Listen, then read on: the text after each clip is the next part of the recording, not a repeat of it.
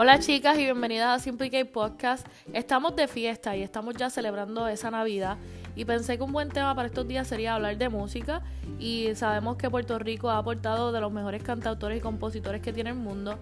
Así que en este episodio voy a conversar con una cantautora puertorriqueña, Andrea Cruz, sobre música y su trayectoria como artista.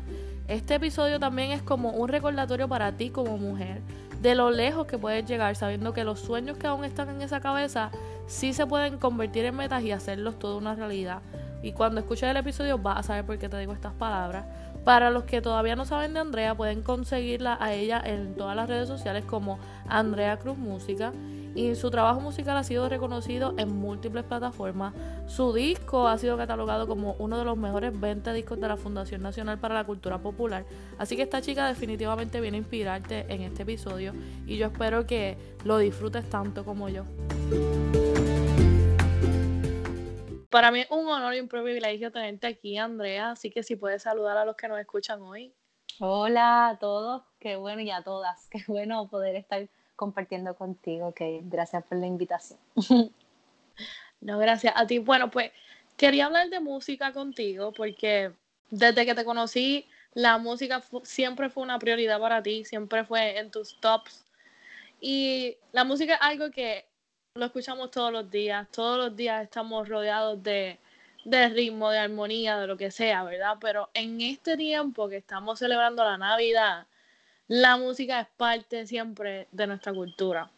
Así que yo voy a empezar con esta pregunta, y es bien clásica la pregunta, pero es bien importante. ¿Cómo empezaste tú en la música? Sabes que es una pregunta que aunque sí es de las que se repite, cada vez me ayuda más a, seguir indagando sobre mi pasado y la ancestralidad de la música en mi, en mi vida y mi familia.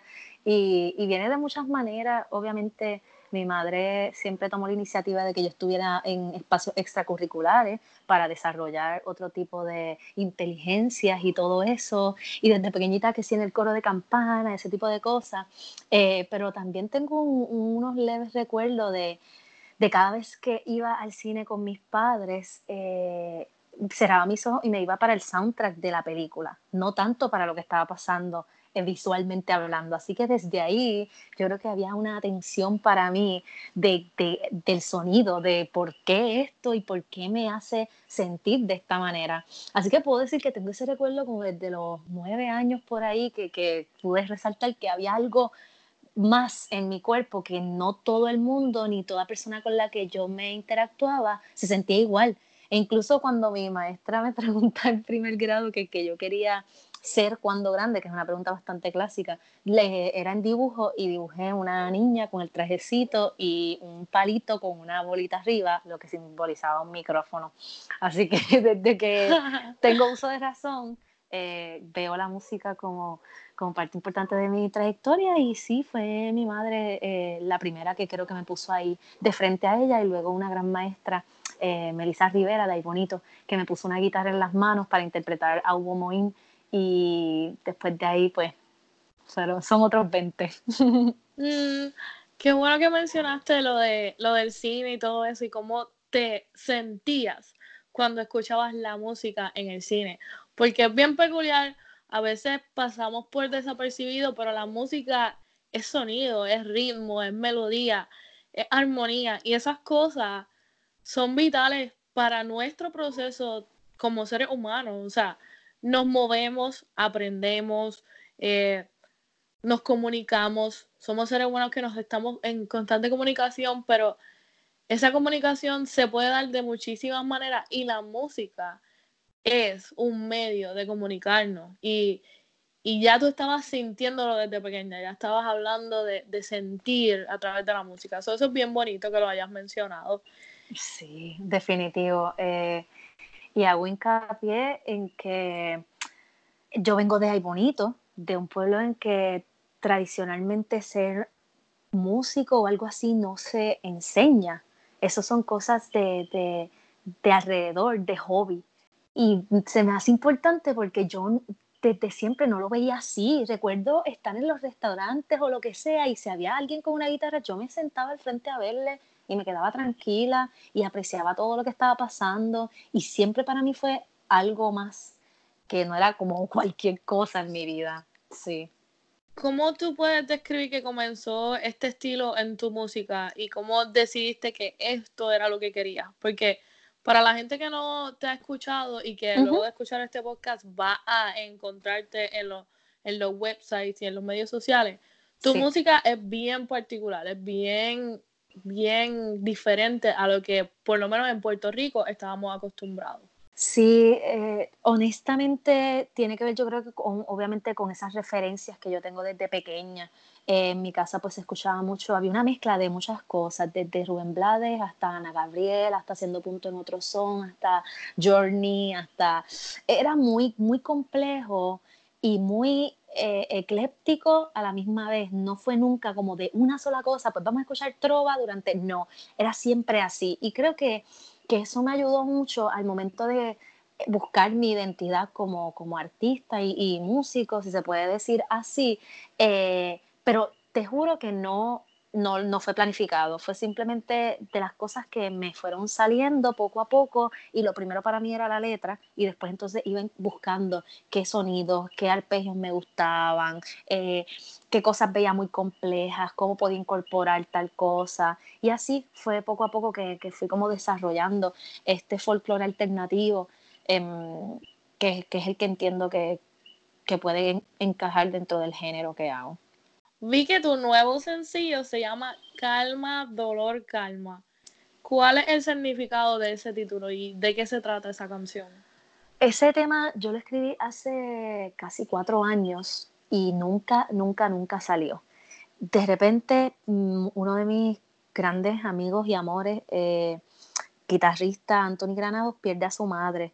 Eh, aparte de eso, pues yo paso también por un tipo de ruptura eh, estoy en México, veo todo ese tipo de, amor a, la nostalgia que trae el público mexicano y que me enfrento con él cuando no tenía ningún tipo de tema así tampoco. Y digo, yo creo que este es el momento de, de, soltar este tema. Le edité algunas cosas, le cambié un poco la historia y me enfoqué en que tuviera un problema, que es el primer verso, y el segundo que tuviera una respuesta. Y eso, en esa va el tema. No voy a decirlo mucho para que lo puedan escuchar y, y tú sabes, dejarlo ahí en, en, el aire. Sí, por favor, déjalo así. ¿Cómo tú describes este proceso de, de, hacer un tema? Claro, la narrativa y la historia dentro de, de la poesía y la letra es, es, es muy diversa. En mi caso, no puedo decir que es tan espontánea porque me encanta enfocarme mucho en las historias que vivo a diario. Yo siempre tengo esa cita de que si lo que viví se convirtió en canción, pues valió la pena. Y eso es lo que trato todo el tiempo de rescatar. Eh, ¿Qué está pasando? ¿Qué me está llamando la atención? puede ser una palabra en un libro, puede ser en una conversación con cualquier persona, puede ser alguna acción que vea que de repente me está llamando. Eh, y obviamente sabemos que todo está escrito y que todo está hecho y que lo que lo, lo que lo cambia es la vivencia eh, que uno tenga, que eso nadie, o sea, eso es lo que es irrepetible, imposible. Eh, y ahí es donde yo creo que pasa esa diferencia de cómo uno cuenta la historia. Pero creo que hay diferentes posiciones. Por ejemplo, en el primer álbum yo me fui más de primera persona, era mucho más mío, muchas, muchas experiencias familiares. Ahora este segundo álbum que sale en febrero 2020, si todo sigue alineándose, eh, es mucho más, me veo más de tercera persona, me veo con cosas que probablemente solamente pasaron por mi cabeza, pero nunca pasaron. Eh, me veo más narrando otras cosas. Así que es muy diverso, es muy diverso el momento de, de contar la historia. Pero me encanta, me encanta que haya tanta diversidad y como espacio para, para nuevas, nuevas memorias a lo mejor. Claro, definitivo, y esa palabra es bien importante, la memoria, hay que contarla, porque si no, ya sabemos lo que pasa con eso. ¿Cómo tú has visto que Puerto Rico y los demás países que has visitado, eh, cómo has visto que ellos se han en conectado contigo? ¿Cómo ha sido esa, esa aportación del público hacia ti, hacia la música? Eh, sí, yo creo que subestimamos nuestra, nuestro, propio, nuestro propio balance y nuestra propia eh, inclinación musical. Vamos, tenemos minutos de querer bailar tenemos minutos de querer llorar, tenemos minutos de querer gritar, tenemos minutos de querer escribir, pues así mismo es la música. Hay espacio para todo y yo creo que el espacio para la cantautora eh, existe, o sea, ha existido siempre y va a seguir existiendo. Sí, sé que no es el mainstream, sí, sé que no es lo urbano ni el género tropical, sin embargo, no deja de ser... Eh, un género eh, puertorriqueño, porque viene desde una experiencia de una puertorriqueña que cuenta una historia y, ha sido bien aceptado. Honestamente, yo no pensaba que pudiera dedicarme a la música literalmente y vivir de, ella y para ella. Tampoco pensaba que, que, que, pudiera, encontrar una voz propia o, algo para poder expresar y creo que se trata de estar bien abierto y de, y de aprender mucho, mucho, mucho para, para poder hacerlo. Y en esa todavía espero ser estudiante toda la vida para poder hacerlo. sí. Hubo una de tus canciones que los otros días estaba haciendo meditación. Y en el playlist salió una de tus canciones y dije, la voy a dejar porque me está ayudando en el proceso en el que estaba, que estaba tratando de controlar mi respiración. Claro. Y yo digo, ¿cómo es la música y estoy escuchando una, una canción de Andrea y me está ayudando a meditar. So que en realidad, como tú dices, hay espacio para todo. Es simplemente encontrar cuándo y dónde. Sí, definitivo. Y eso es algo que no lo he querido hacer yo adrede, sino que es la misma música. Eh, dicen por ahí que uno crea lo que quisiera escuchar. Esas son teorías que dicen de, de, los músicos y de los artistas. El artista crea lo que lo que todavía siente que no, que no encuentra en muchas artes o en muchos espacios. Y pues yo creo que sí, a mí me gusta la música lenta, me gusta mucho la música bien introspectiva, me gusta mucho el sentarme a, pensar, a, a, sentir todo, a entender por qué la historia está contada de esta manera, cuál fue la vivencia que tuvo esa, ese cantautor antes de o cantautora. Y así, yo creo que se va formando, sí. Ya me contaste que te inspira a tu alrededor como tal, lo que ves, lo que escuchas, pero ¿quién más te inspira? ¿Hay alguien en particular que te inspire? ¿Hay cosas específicas que te inspiren en este momento? Claro, eh, la lectura, por ejemplo, eh, me inspira demasiado. Cada vez que estoy dos o tres días pegada leyendo, eh, es automático que para una canción. Es algo increíble que no sé ni cómo no sé ni cómo es que pasa ese proceso y puedo entender obviamente que uno tiene información nueva, vocabulario nuevo, eh, ideas nuevas y uno se fascina con, eso, con eso que uno no creó. Eh, así que los libros para mí son como esa, ese kit de primeros auxilios bien importante y obviamente escuchar todo tipo de música, eh, mucha música instrumental, mucha, a mí me, me habla mucho la, las melodías, las guitarras, los vientos, los instrumentos como tal, que no sean solamente el instrumento vocal, me habla mucho. Y todo eso pues eh, me, me, me, son puntos de referencia, aparte de que un sinnúmero de artistas. Qué bueno que lo mencionas porque no solamente la música te habla a ti, no habla a todos cuando escuchamos una canción y a ti te, a lo mejor te dé este sentimiento, te dé esta sensación o te recuerde algo en particular, pero a mí me puede recordar algo totalmente opuesto a lo que tú estabas pensando. Así que tienes razón, la música tiene ese poder, definitivamente. Definitivamente, de acompañar sobre todo, en cualquier tipo de, de espacio y cualquier tipo de eh, actualidad. Y para mí eso es lo más sorprendente. Eh, si, si venimos a ver, de eso se trata, de que la música no tenga fecha de expiración. Eso es muy importante. Oye, y háblame de la canción Véngole. ¿Cómo fue ese proceso de grabación? Porque sé que eh, la compartiste con una cantautora, Gaby Moreno. Sí, definitivo. en el proceso eh, que le estaba escribiendo que me di cuenta que tenía una necesidad de hablar sobre eh, la sangre, sobre la menstruación, eh, sobre ese proceso natural femenino o del género femenino, pues digo, hay que, hay que hacer algo, hay que inventar algo, pero tiene que ser con una mujer que tenga, a pesar de fuerza, tenga una sensibilidad para este tema. Em, que obviamente es muy poético y que tú puedes pasar el tema y no entender de qué estamos hablando y, y, de eso también se trata. Por ejemplo, cuando compartí en México, las personas normalmente entendían que yo estaba hablando de un lenguaje, de un lenguaje que se había muerto y que estábamos entonces buscando eh, de qué país era. Y era bien loco porque todo ese tipo de cosas logran pasar y decido que, que invitar a Gaby porque veo que era la, la mujer perfecta para hacer esto y ella con su amabilidad, la disposición, eh, me dijo que sí. Y obviamente a distancia la grabamos. Gaby vive en California, yo vivo en Puerto Rico. La grabamos a distancia y en Los Ángeles, ahora que fui en verano, pues logramos encontrarlo, encontrarnos y cantarla juntas eh, para nosotras, apenas para un video, pero ha sido un proceso hermoso. Qué bonito, me imagino que las nuevas conexiones que estás haciendo en este proceso, eh, tus primeros años, pues deben ser los más hermosos, porque es conexión por conexión, persona nueva, eh, o a lo mejor una persona que, que, te inspiraba a ti, un ejemplo a seguir, y ahora eres parte de, de un proyecto junto a esa persona. ¿Cómo te sientes?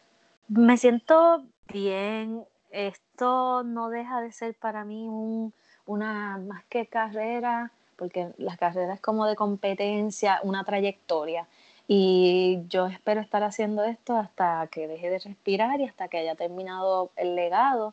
Em, así que lo veo como algo de, mucho, mucho, mucho, mucho tiempo. Espero no, no cansarme muy rápido porque es mucho trabajo, muy arduo, pero, pero es, es muy hermoso, es muy hermoso y me siento feliz, muy feliz. Yo me siento muy feliz de verte, de verte cómo has crecido, y de ver todo lo que has creado. So, mi consejo para ti, no te canses, no te quites, sigue porque va muy bien. Gracias, gracias. Y si tuvieras la oportunidad, ¿con qué otro artista te gustaría componer una canción y por qué? Hay una cantautora mexicana que se llama Silvana Estrada, eh, que es joven, tiene también, bueno, es más chiquita que yo, tiene 22 tal vez, y está haciendo algo tan genial porque es muy apasionada y melancólica y creo que compartir ese proceso, wow, eh, de la letra sería como, ojalá pueda pasar, ojalá honestamente pueda pasar. bueno, pues yo espero que sí pueda pasar y le vamos a enviar este podcast para que sí también pueda pasar. Ay, Dios mío, me muero de la risa. Todo puede pasar. Claro que sí. Claro que sí. Oye, ¿y tu familia te han apoyado en esto o estaban en desacuerdo en los primeros pasos? ¿Cómo ha sido esa relación en la familia y la música? Bueno, al inicio eh, yo creo que tampoco era que estaban así muy con bombos y platillos, pero tampoco nunca fue una piedra hay que entender los procesos de las familias y el desaprender. Mi familia es muy tradicional.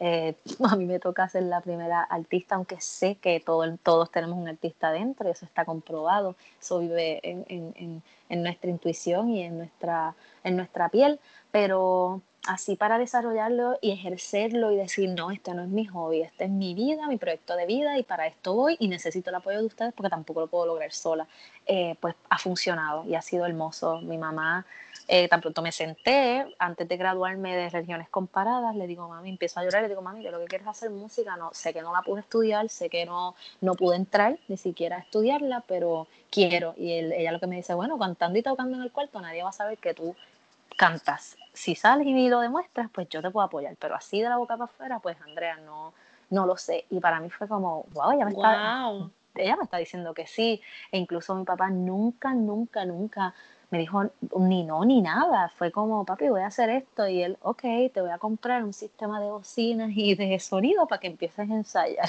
y era como, ok, de repente esto está pasando. Y así ha sido. Hasta ahora, pues, son ahora, como siempre, pues, ultra fans y apoyan y, van y me ayudan en los eventos incluso y cuando faltan cosas también apoyan, así que me siento muy agradecida, muy agradecida. Qué bonito, qué bueno que, que tengas esa oportunidad, que tu familia te apoye y yo también sé que tus amistades te apoyan porque tenemos amistades en común y sé que siempre están ahí, ahí apoyándote, compartiendo tus cosas, eso es bien bonito también poder verlo. So, si tuvieras la oportunidad de enviarle un mensaje a la mujer que hoy está escuchando este podcast, ¿qué le dirías?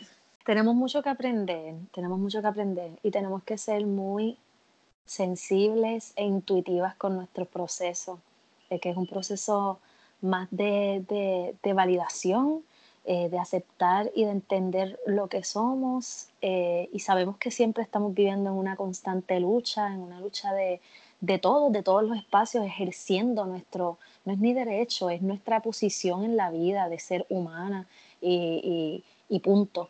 Y creo que, que diría eso, eh, abracemos nuestros procesos, pero también seamos intuitivas y sensibles y sensatas con él eh, y hagamos lo que tenemos que hacer. Sé que nos da mucho miedo, sé que muchas veces las puertas para nosotras no están para nada disponibles y accesibles como para, eh, sobre todo los hombres, eh, pero nos toca hacer lo que tenemos que hacer y sabemos que va a caer, el patriarcado va a caer. claro que sí. Bueno, pues Andrea, fue súper, súper, súper interesante poder tener esta conversación contigo, poder llevarle al público algo nuevo, algo para que puedan eh, cerrar este, este tiempo donde estamos todos en familia, estamos todos en eventos celebrando, ¿verdad? La Navidad. Así que muchas gracias por compartir conmigo. Gracias a ti por permitirme hablar de, de, ¿verdad? de la música y de, de la trayectoria y del de la vida misma.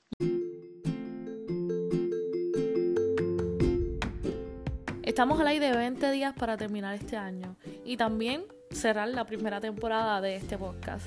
Y yo quería agradecerte a ti que me escuchas porque eso significa que me apoyas. Así que si puedes tomarte unos segunditos y compartir un review conmigo en Apple Podcast, yo voy a estar por siempre, por siempre, por siempre agradecida contigo. También conéctate conmigo en Instagram bajo el hashtag SimplyGayPodcast. Y quiero decirte que esto no se queda aquí.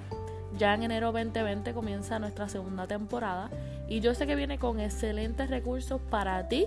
Así que mantente conectada y como siempre digo, espero que muchas cosas lindas ocurran en tu vida y nos vemos en la próxima.